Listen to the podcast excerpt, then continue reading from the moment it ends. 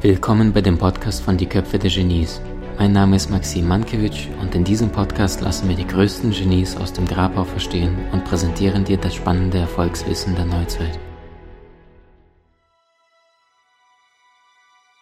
B, W und dann hier entsprechend das L hat nichts mit dem Studium zu tun, was ich hinter mir habe, sondern wenn du aus dem jetzigen Moment, also aus der Gegenwart heraus in die Zukunft agierst, dann steht das L für Lernen. Egal, wo du jetzt in deinem Leben bist, du kannst alles lernen. Der beste Börseninvestor aller Zeiten, egal ob es Warren Buffett ist oder Ray Dalio, es gab einen Zeitpunkt, da haben sie jeden Fehler gemacht, den man an der Börse nur, nur tun kann.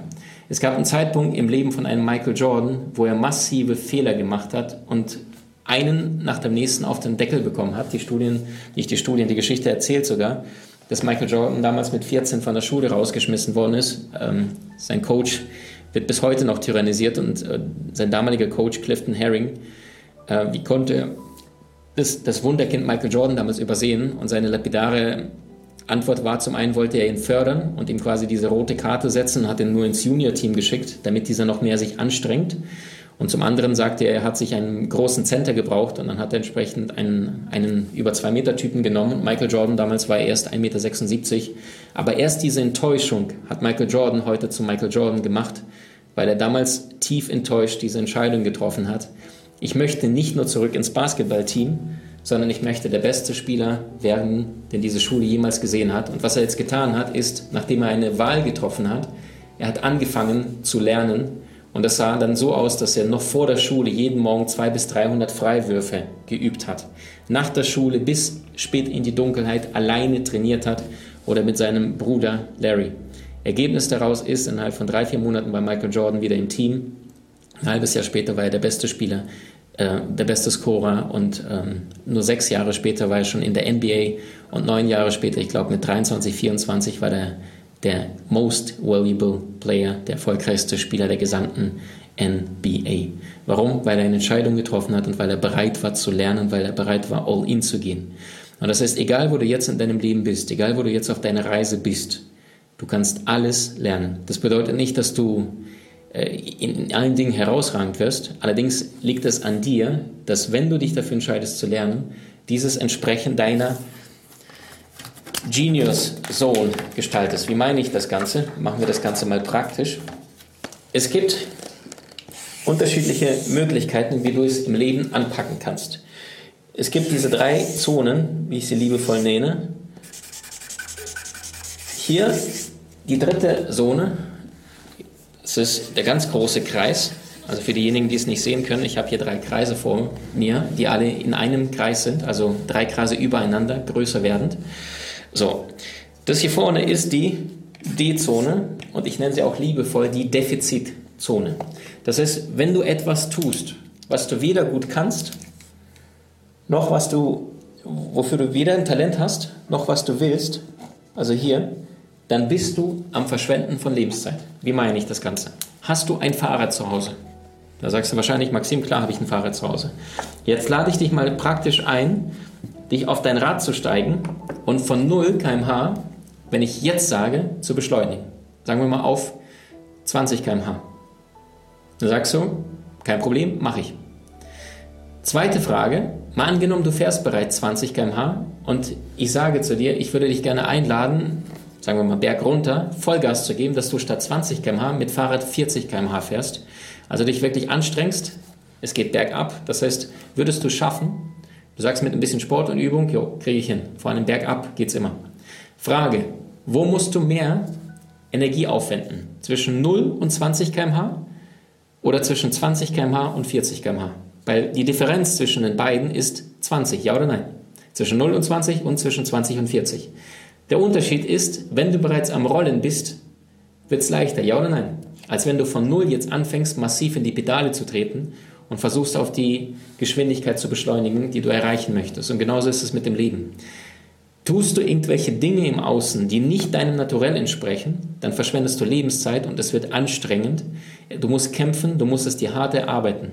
Ich bin zutiefst davon überzeugt, dass die Seele eines jeden Menschen in bestimmte Gaben in die Wiege wortwörtlich legt. Ich glaube sogar, dass bevor du auf diese Erde kommst, dass du vorher, ich kann mir vorstellen, dass es sowas wie ein Prinzip gibt, ähm, dass du sowas wie zehn Bälle hast und dann gehst du entsprechend und, und kannst dir aus unterschiedlichen Körben unterschiedliche Talente reinpacken. Und der eine hat vielleicht äh, sechs Körbe zum Thema Reden bekommen, der andere hat irgendwie fünf Körbe für super gutes Aussehen, der dritte hat sehr soziale äh, Bälle genommen in sein Körbchen mit unterschiedlichen Talentengaben. Und ab und zu kommen gewisse Genies, ja, die haben nicht zehn Bälle, sondern die haben vielleicht zwölf oder dreizehn Bälle.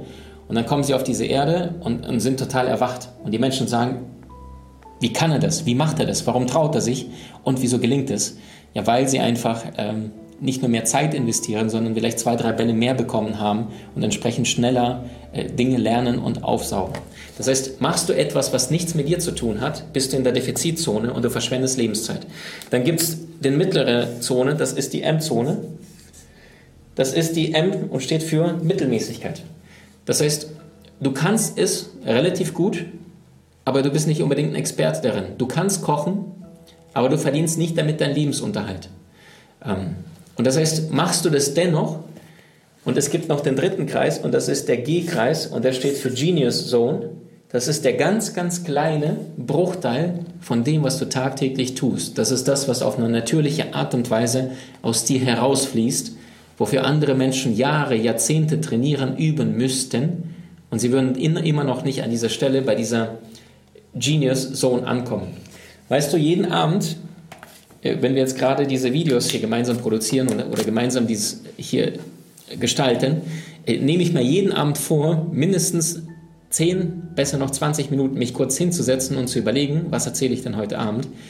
Und jedes Mal merke ich, dass ich so einen inneren Widerstand habe, irgendetwas ähm, von meinen Unterlagen und von meinen Notizen, die ich über Jahre lang in einen PC irgendwo runtergeschrieben habe, irgendwas da rauszusuchen, weil ich das Gefühl habe, das ist so, als würdest du mich in eine kleine Box einpressen und dann könnte ich nicht aus dem jetzigen Moment heraus das sagen, was sowieso an die Oberfläche kommt, aus den Tiefen des Unterbewusstseins. Ich habe zum Glück ein sehr, sehr gutes Gedächtnis bekommen. Zumindest ist es auch mein Glaubenssatz, dass ich sehr, sehr gut die Dinge speichern und merken kann. Und entsprechend, weil das mein Glaubenssatz ist, kann ich auf die gelernten Inhalte vielleicht einen Ticken besser zurückgreifen, obwohl jeder sehr, sehr viel in seinem Unterbewusstsein gelernt hat. So. Und das heißt, bei mir ist das so, ähm, aufgrund dessen, was das Gedächtnis äh, aus meiner Sicht außergewöhnlich gut ist und ich mich darum bemühe, relativ einfach mich auszudrücken, dass mich ein Sechsjähriger oder Zwölfjähriger genauso gut verstehen kann wie ein, ein, Professor an der Uni mit 78 Jahren, ähm, dass es relativ leicht von der Hand geht. Ähm, ich kann es trainieren, ich kann das üben, oder aber ich stelle mir die Frage, was gelingt mir denn jetzt schon und baue diese Skills auf. Das heißt, das, was bereits schon jetzt am Fließen ist, du bist schon bereits mit 20 km/h mit dem Fahrrad unterwegs, dass du jetzt daraus deine 40 werden und dass du nicht bei Null anfängst und sagst, ich möchte jetzt aber mit 26 äh, Fußballnationalspieler werden und da hast den Ball bis jetzt vielleicht dreimal am Fuß gehabt. Also das heißt, verschwende keine Lebenszeit und sei dir dessen bewusst, ein Albert Einstein, seine Genius Zone war die Beschaffenheit unseres Universums. Raum und Zeit sind keine Konstanten. Wenn der Albert Einstein jetzt rausgeht an der Uni Princeton, wo er unterrichtet hat, und jetzt anfängt, den Rasen selber zu mähen, dann mag es total sympathisch auf seine Studenten wirken. Hey, krass, der nimmt sich nicht so ernst, der ist so demütig. Es mag vielleicht auch eine gute, angenehme Sporteinheit zu sein, aber es ist eine absolute Verschwendung von seinen Ressourcen, weil jeder Hiwi, hilfswilliger Student, für 10, 20 Euro die Stunde den ganzen Rasen, den ganzen Campus mähen könnte aber er könnte nicht die gleiche Arbeit tun, wie es ein Albert Einstein tun kann. Und heißt, stelle dir die wesentliche Frage ab heute, wofür bist du wirklich hier? Was möchtest du mehr? Wovon möchtest du weniger tun? Was geht dir leicht von der Hand? Ein Maler muss malen, ein Dichter muss schreiben und ein Musiker muss komponieren, wenn er mit sich selbst im Frieden leben muss oder will oder darf oder kann. Und das wiederum bedeutet dein Leben, deine Entscheidungen, deine tagtäglichen bewussten Entscheidungen für das, was du tust und was du weniger tust. Weißt du, ich bin so radikal geworden und ich glaube, von jedem Jahr werde ich immer radikaler, dass ich mir zum Beispiel jetzt vor drei Tagen stand ich in der Küche. Ähm, ich koche wahrscheinlich so einmal die Woche ungefähr. Ähm, auch da heißer Tipp, Ja, also ich koche für, für, für drei Personen, meine kleine Family, Partnerin und meinen kleinen Sohn. Und ähm, also gut, der isst noch nichts. Also eigentlich koche ich dann für zwei. Also indirekt isst er durch, durch meine Partnerin Milch. So. Ähm, und ich weiß noch, vor drei, vier Tagen stehe ich dann da und ich habe so ein Gefühl von, Maxim, was tust du da gerade? Ich habe einen Sack voll zu tun. Manchmal kriegen wir da 40 bis 60 Mails pro Tag. Also Freunde, für all diejenigen, die uns manchmal eine Nachricht schicken, egal auf welchem Kanal, und das mal ein, zwei, drei Tage dauert, bitte nicht persönlich nehmen, sondern es ist unfassbare Flut heute, die ich allein auch gar nicht mehr bewältigen kann und auch darf und auch will, weil da würde ich ganzen Tag nur 70 Stunden von 24 du verstehst, worauf ich hinaus möchte, nur Nachrichten beantworten. Also ähm, dann würden wir gar nicht mehr vorankommen und ich könnte auch keine Inhalte für dich neu kreieren, erschaffen. Meine Meisterschaft leben, also wer irgendwo in Mittelmäßigkeits- oder Defizitzone ähm, und ich in meiner Geniezone in leicht verständlich hochkomplexe Sachverhalte an die Menschen, an jeden da draußen weiterzugeben, der bereit ist, aus seinem Leben mehr rauszuholen und mehr zu machen, als es die Masse da draußen tut. So, und worauf ich hinaus möchte, ist, ich stand da am Herd und merke, ich koche da und schnippe und mache da, glaube ich, äh, Zucchini und so eine, so eine Gemüsepfanne. Und merke gerade, wie ich denke so, Maxim, warum eigentlich? Wir könnten ja nur dreimal die Woche kochen. Zum Beispiel Montag, äh, Mittwoch, Freitag, meistens für zwei Tage vorkochen. Äh, vormittags, also wir essen immer nur zweimal. Sowas wie gesunde, ich starte immer mit frischem Obst, ähm, oder Beeren, meistens zwischen 12 bis 14 Uhr als erste Mahlzeit. Äh, und die zweite Mahlzeit meistens wohl zwischen 18 bis 19 Uhr. Also ich esse immer im Intervall von 4 bis 6 Stunden, damit die anderen 16 bis 18 Stunden der Körper Zeit hat äh, zu verdauen und nicht die ganze Zeit mit Verdauung beschäftigt ist. Und ich weiß, ich stehe da und mir denke mir, warum koche ich denn gerade? Also ich muss es doch nicht. Ich könnte was bestellen. Meine Partnerin kocht auch die meiste Zeit. Ähm, ich könnte auch sie entlasten, jetzt mit dem kleinen Sohn. Und wir könnten drei, vier, fünf Mal die Woche total entspannt bestellen. Es gibt auch äh, Lieferanten, die dir frisches Essen nach Hause servieren. Ähm, wir haben schon radikal viele Dinge getan, die das Leben erleichtern. Also viele kleinere Roboter und Einheiten, die für dich äh, reinigen und machen und tun. Äh, egal, ob es ein Rasenmäherroboter ist oder ein äh, Staubsaugerroboter.